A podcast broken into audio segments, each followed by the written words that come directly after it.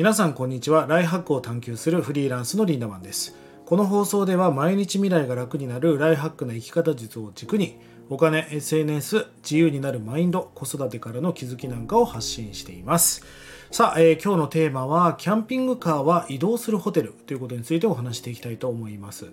あの先日僕はですね家族でキャンピングカーの旅に行ってまいりました。あのインスタのストーリーなんかで結構ね、えー、投稿していたら思いのほかいつものね5倍ぐらい反響がありまして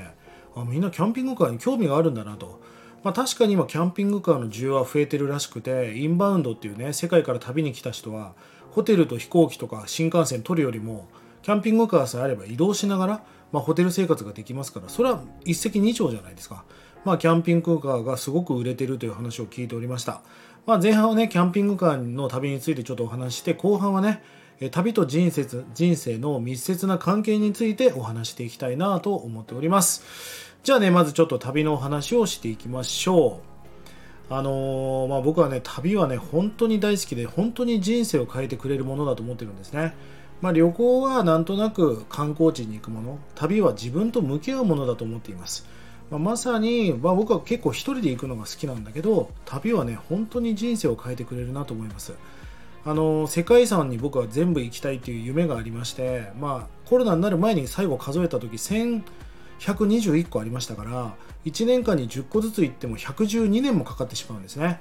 まあ世界にはぶっ飛んだ絶景とか遺産とか遺跡みたいなものがたくさんあって一つでも多くのものにま触れてみたい見てみたいという思いがありました。まあ、なので年間20個ペースで行っていたんですがコロナになっていけなく200弱ぐらい行きましたけどね。まあ本当に旅は人生を変えてくれるものだと思っています。まあ旅はね本当に非日常から日常を垣間見ることができるので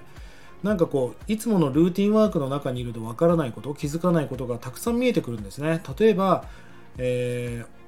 雲を見てるだけで泣いちゃうこととかあるし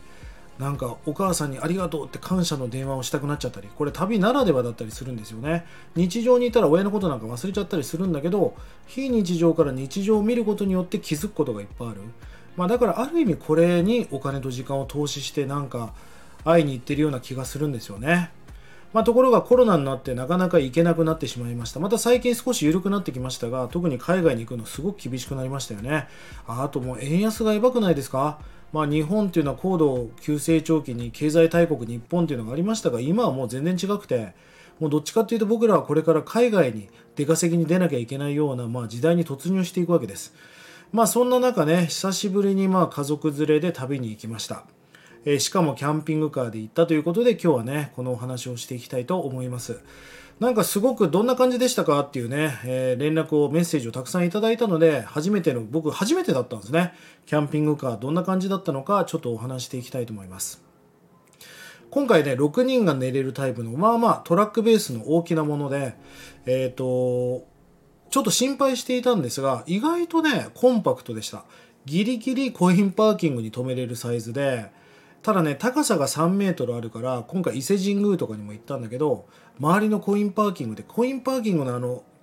入場料払うとこにここなんかひさしがあるんですよね。あれに当たっちゃってなかなか入れられなかった、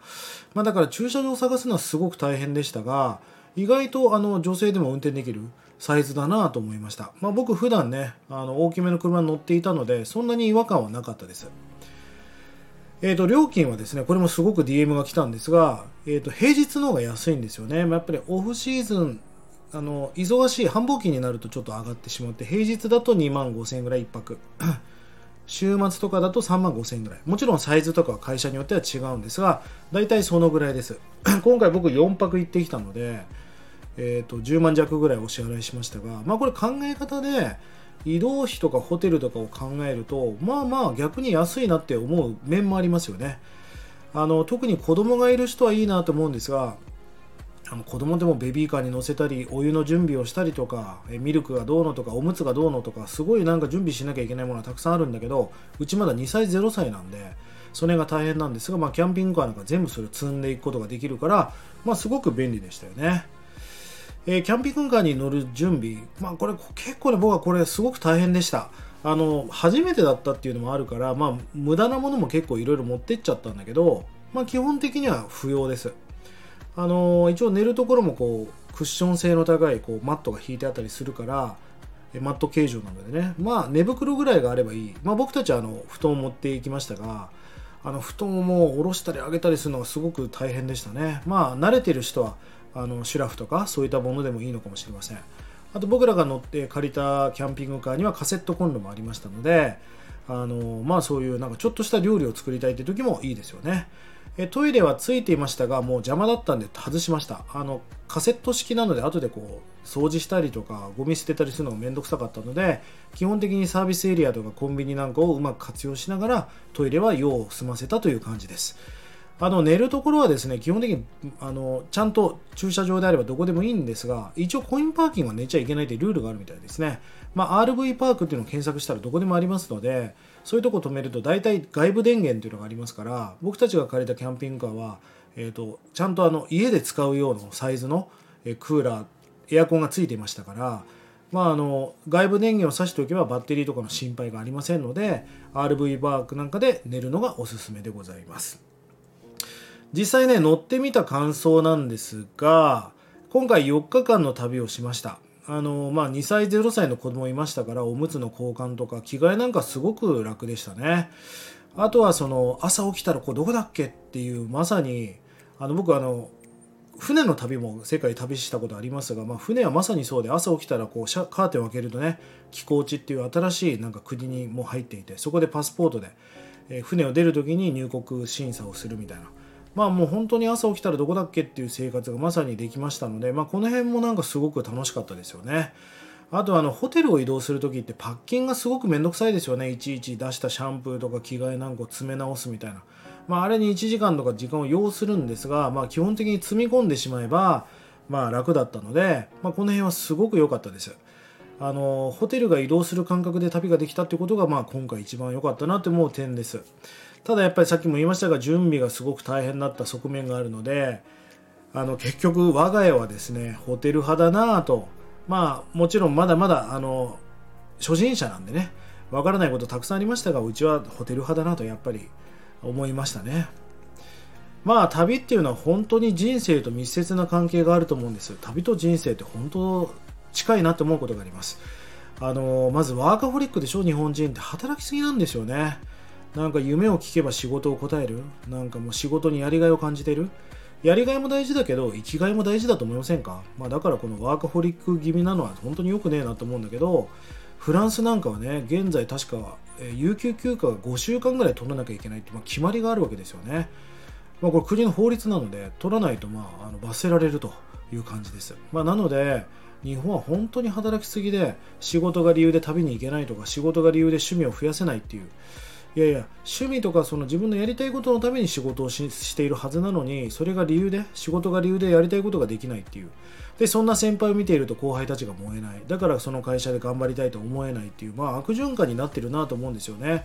まあ、このワーカホリックだなっていうことを、まあ、旅をしているとまた改めてね再認識できたなと思います。まあ、そしてね旅はねなんか瞑想的な要素があるなと思いますよね。こう無になったりとか自分と見つめ合ったりとか向き合ったり今回なんか長時間運転をしていましたので運転中とかかなりいいアイデアが生まれたんで僕は Apple Watch のトップ画面にねボイスレコーダーを仕込んでいますのでボイスレコーダーで思いついたことをずっとこうねメモをしながら運転していた。まあこれわず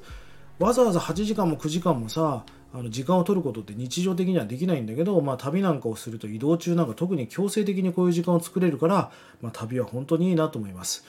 まあ、旅はそしてエネルギーチャージできますよね。まあ、旅ってまあ体力的に疲れる側面もあるけどなんかこう心の部分とか自分の将来のやる気とかそういった部分も含めてエネルギーチャージができる、まあ、本当に旅って最高だなと改めて思いましたし、まあ、僕はこれからも旅をするんではなくし続けれる生涯旅人になっていきたいなと思います。そうなんだけどさ旅ってやっぱお金と時間が最強にかかるのね。あのまた最近こうインバウンドが増え始めてホテル代がだんだん高くなってきましてこの間僕福岡に行った時一番安いホテルが4万円。普通のビジネスホテルですよ。まあいろいろコンサートがかぶったりした側面もあると思うんだけどエアビーでも3万円ぐらいしましたから。ってことは1泊3万円なわけじゃないですか。30日ホテル生活しようと思ったらホテル代だけで90万円かかる旅っていうのは基本的にお金が出っ放しなので本当に時間も必要だしお金も必要まあ本当に贅沢な